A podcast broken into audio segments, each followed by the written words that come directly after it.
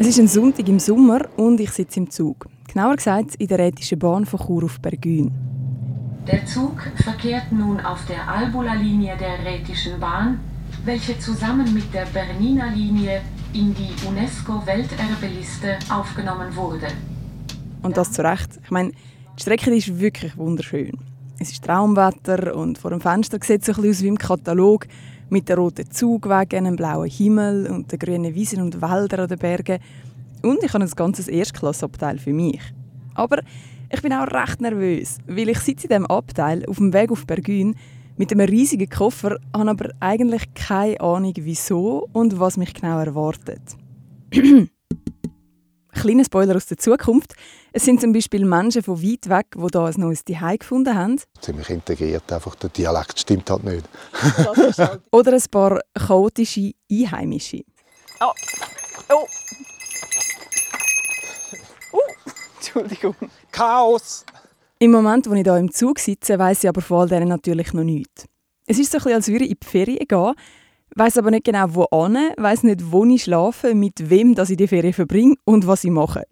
Ich weiß nicht, ob ihr schon mal so etwas gemacht habt. Ich definitiv nicht. Ich bin sonst eigentlich jemand mit einem Plan. Aber von vorne.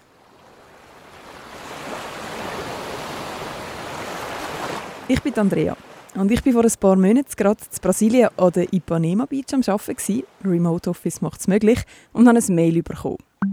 Ob ich nicht mal Lust hätte auf ein bisschen andere Ferien. Keine Strandferien, kein Städtetrip, sondern Bergferien zu Bergün, einem Dorf im Kanton Graubünden.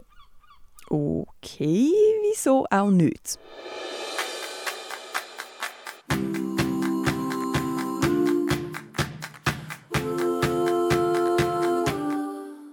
Es sind ein paar Monate vergangen und letzte Woche habe ich dann die Anweisung bekommen, um meinen Koffer zu packen, eben für die Bergferien. Natürlich sind die einen von meinen Kolleginnen informiert, weil wenn wir alle keinen Plan hätten, dann wäre das Organisieren ja ein bisschen schwierig. Am Telefon habe ich im Voraus ein probiert herauszufinden, was mich dann genau erwartet. So richtig viel haben sie mir aber nicht verraten. Oder zum Beispiel Badhose hat jetzt kein mitgenommen. Ja, aber also, das ist mit. Ah, Mo nimmt es mit. Okay. Gut. Mit Badhose. Und ich habe mal noch Wanderschuhe, eine Regenjacke. Es sieht zwar eigentlich im App trocken aus, aber man weiß ja nie. Ein kleiner Rucksack, weil so etwas wie einen richtigen Wanderrucksack besitze ich nicht. Warme Kleider, mittelwarme Kleider und kühle Kleider und überhaupt sonst eigentlich alles eingepackt, was ich vielleicht könnte brauchen, weil eben ich weiß ja gar nicht, für was ich eigentlich packe. Und auch noch in dem Koffer hat es fünf Kuverts mit Hinweisen und Anleitungen, was ich in den nächsten fünf Tagen so erlebe. Und genauso ausgerüstet sitze ich jetzt eben da in der RHB kurz vor meinem Ziel. Nächster Halt, Bergün. Ja dann, los geht's. Das ist «Neben der Spur», ein Podcast aus Graubünden. Und wir gehen an Ort, wo es sich eben lohnt, um dafür ein bisschen ab der Spur zu kommen, um mal etwas ganz anderes auszuprobieren. Am Bahnhof Bergün, wo ich aussteige, sitzt ein einzelner älterer Mann auf einem Bänkchen und schaut mich und meinen Rollkoffer ein bisschen kritisch an. Verständlich, ich bin auch beladen, als würde ich auswandern. Vom Bahnhof her geht es ein bisschen durchab, an vielen herzigen Häuschen mit dunklem Holz und weißen Wänden vorbei, über einen kleinen Fluss. Das Dörfli Bergün liegt im Albulatal auf einer kleinen Ebene. Rund ums Dorf hat es grüne Wiesen und Bäume. Und hinten dran gehen praktisch in alle Richtigen steile Bergwände auf. Es ist relativ kühl für einen Sommertag und es windet ein bisschen. Von der Brücke über den Fluss geht es ein bisschen darauf, vorbei an Engadinerhäusern und einem Fondue-Stübli. Ein Stückchen weiter auf dem Dorfplatz steht ein grosser Brunnen vor dem Volk. In der Mitte der Straße hat es einen kleinen Kreisel mit einem Wegweiser und einem holzigen Blumenkistchen drauf. Es ist Sonntag und das Dörfli ist ruhig, abgesehen von ein paar Töfffahrer auf Sonntagsfahrt.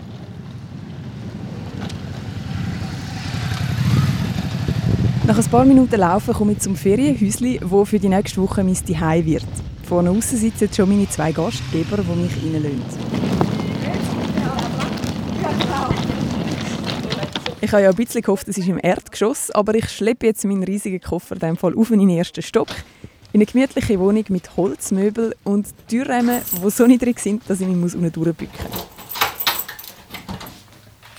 ist klein halt, aber äh, ja, man hat alles. So, das ist, ich fühle mich wohl. Aber viel Zeit zum Ankommen und Wohlfühlen habe ich eigentlich gar nicht, weil jetzt wartet schon das erste Abenteuer auf mich. Ich nehme jetzt mal das erste von diesen Gouverne führen. Ein Katzensprung vom Bahnhof aus. Das klingt gut, dann muss ich nicht allzu weit laufen. Ein Gastgeber mit Leib und Seele, okay. Hier kann man praktisch alles machen oder einfach nichts tun. Direkt an der Quelle, okay. Das klingt ein nach Thermalquelle, nach Wasser. Vielleicht habe ich jetzt für das Bad eingepackt. Würde also ein bisschen zum Nichtstun passen und entspannen. Hm, da ich mich mal überraschen. Dass ich nicht ganz allein meinem Schicksal überlassen bin, komme ich noch Hilfe über von einem Urbergüner sozusagen, Fredo Fallett. Hallo, Hallo, ist das so? bist du Andrea? Ja, genau. Da bin ich der Fredo. Hallo, das freut mich. Ich treffe ihn auf dem Dorfplatz zu Bergün, wo bei sonnigem Wetter Hochbetrieb herrscht. Ja, ich bin der Fredo Faletti. Ich bin das ganze Leben da gewesen, nur zwei, drei Jahre vor gewesen, und das ganze Leben hier gebaut. Die Geschichte war mein Hobby, darum mache ich auch die Dorfführungen. Ja, ich bin ein Bergüner. Und genau darum gibt er mir während meiner Zeit da ein paar Insider-Tipps und ist so quasi mein persönlicher Reiseführer. Und er schickt mich los zu meiner ersten Station. Die ist zum Glück ganz in der Nähe von meiner Unterkunft und einem Dorfplatz im Dorf zu Bergün selber. An einem Hühnerkäg, einem Tennis- und einem Fußballplatz vorbei komme ich zu meinem Ziel, einem Hotel Kurhaus. Es ist ein beeindruckendes altes Gebäude mit so rötlich-braunen Fensterläden, die zu den Holzbalken passen, die in die Fassaden eingebaut sind. In der Mitte hat es einen halbrunden Vorbau mit zwei grossen Fenstern und einem runden Torbogen. Die massive Holztür ist offen. Der Morgenservice ist gerade noch im vollen Gang, wo ich durch die Tür reinlaufe. Und offenbar läuft auch noch ein Ärztekongress. Ich sehe ganz offensichtlich ein bisschen verloren aus, weil man versucht, direkt mich zu rekrutieren. Perhaps you can uh, second uh, something for the with the conference, if you like. Äh, ja, aber Er erklärt mir dann noch ein bisschen genauer, um was der Kongress geht. Irgendetwas mit Ernährung, während rundum einen Haufen Leute zum Morgen essen. Nach einer Weile kommt dann aber der, wo ich eigentlich darauf warte, mit ein paar Minuten Verspätung. Der Christoph Steiner, Geschäftsführer vom Hotel Kurhaus. Guten Morgen. Guten Morgen. Nicht verunglückt. Andrea, kein Problem. Christoph. Freut mich. Hallo, Andrea. Hallo. Herzlich willkommen. Wenn wir ein bisschen noch was ein bisschen ruhiger ist. Ja, gerne. Lass uns doch die Bibliothek besuchen. Super. Die Bibliothek ist ein höherer Raum mit Jugendstilmalereien von Rosen an der Decke, Büchergestellen an allen Wänden, zwei Chaiselongs und einem langen Holztisch, wo wir sitzen. Das Jugendstilhaus, das wir hier haben, ist von 1906. Hat sehr eine turbulente äh, Vergangenheit. Es war sehr ein mutiger Entscheid gewesen, ursprünglich, als sie das Haus gebaut haben. Es ist aber wahrscheinlich einfach zur falschen Zeit am falschen Ort und hat nie richtig ähm, so den Durchbruch geschafft. Gehabt. Die Idee wäre dass so ein Kurhaus an der Bahnstrecke ja eigentlich müsste Scharen an Gäste anziehen. Irgendwie ist das aber nie passiert. Dann hat es im Hotel 1949 auch noch brennt im Dachstock und das war der Todesstoß für das Haus als Grand Hotel. Ab den 50er Jahren sind dann mehrere Zimmer zusammengeschlossen worden zu Ferienwohnungen und die sind günstig vermietet worden. Und heute? Das Haus ist sehr spannend. Wir haben so ein, ein schwer fassbares, mehrschichtiges Konzept. Auf der einen Seite sind wir immer noch ein Grand Hotel, wie es ursprünglich angedenkt war. Auf der anderen Seite sind wir aber auch immer noch ein Familienherberge. Das heisst, wir können unsere Hotelzimmer immer noch zusammenfassen zu Ferienwohnungen und vermieten das als Einheiten auf Wochenbasis an Familien. Und das Ganze ähm, ist eigentlich der gemeinsame Nenner, dass man da hier auf eine Zeitreise eingeladen wird und ähm, ich glaube, die funktioniert auch. Man, man spürt, hier ist ein anderer Geist in diesem Haus. Ich bin ein bisschen skeptisch. Also, es heißt zwar Kurhaus, das ist es aber nicht wirklich. Es ist ein Grand Hotel, wo keins ist, aber auch kein Familienhotel. So richtig konkret tönt das irgendwie nicht, aber der Christoph hat den Geist angesprochen und der macht mich neugierig. Wenn man empfänglich ist für, für so Schwingungen, ähm, dann lasse ich mir sagen, dass das Kurhaus ein spezielles Gefühl hat. Das, das Kurhaus hat etwas eben Unaufgeregtes, etwas Persönliches, etwas ähm, Individuelles, etwas Intimes auch. Ob schon es sehr öffentlich ist, aber man fühlt sich berührt. Es, spricht Emotionen an, die nicht so oberflächlich sind. Und es ist ein belebtes Haus. Wir haben vorhin ein Kind im Hintergrund gehabt, dann ist jemand auf Englisch in die Bibliothek hineingeschaut und hat sich entschuldigt. Und jetzt höre ich, dass sie das Morgenbuffet aufräumen. Es ist mit Geschirr, ein bisschen klappert. Und, und es hat, sind, sind alles Lebenszeichen, die ich als sehr angenehm äh, spüre. Ich habe das Gefühl, so tönt das Kurhaus. Und wie das Kurhaus schmeckt, wäre auch noch etwas Spannendes.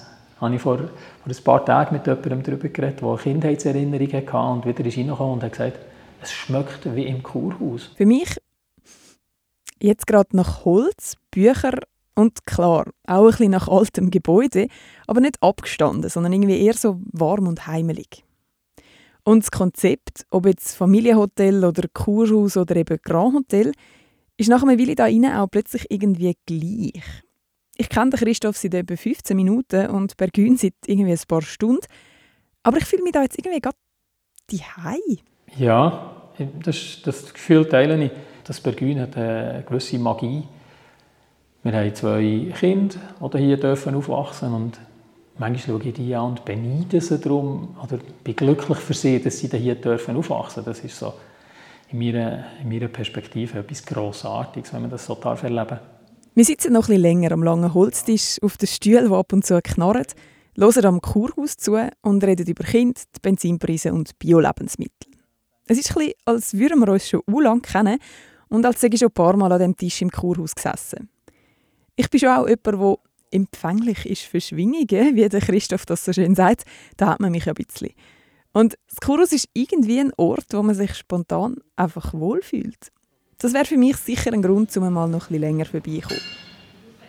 Das und das Morgenbuffet, das ich vorher nur anschauen konnte, das hat schon auch ziemlich gut ausgesehen. Nach einer Weile mache ich mich wieder auf den Heimweg. Auf dem Dorfplatz treffe ich den Fredo wieder und erzähle ihm von meinem Ausflug ins Kurhaus. Für ihn steht vor allem der Foyersaal etwas Besonderes. Ich sage auch auf der Dorfführung, wenn ihr hier heiraten wollt, dann müsst ihr zuerst den Saal mieten und dann eine Partnerin oder einen Partner suchen, weil der Saal ist zwei Jahre im Voraus ausgebucht.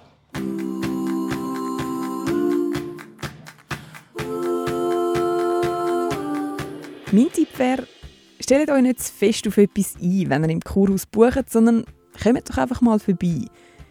Ich persönlich würde jetzt nicht gerade in der Schulferienzeit gehen, sondern vielleicht eher sonst mal. Ich finde, mein Staatsbergün, der ist recht gelungen. So weit, so gut. Das ist «Neben der Spur», ein Podcast aus Graubünden.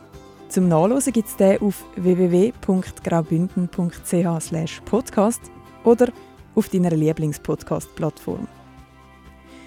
In der nächsten Folge gehe ich auf Wanderschaft und treffe am Ende von einer sehr friedlichen Route jemanden, der sein ganz persönliches Paradies gefunden hat. Wirklich, äh, wie sagt man dem, Antidepressiva-Ecke oder wie sagt man dem, irgendwie so.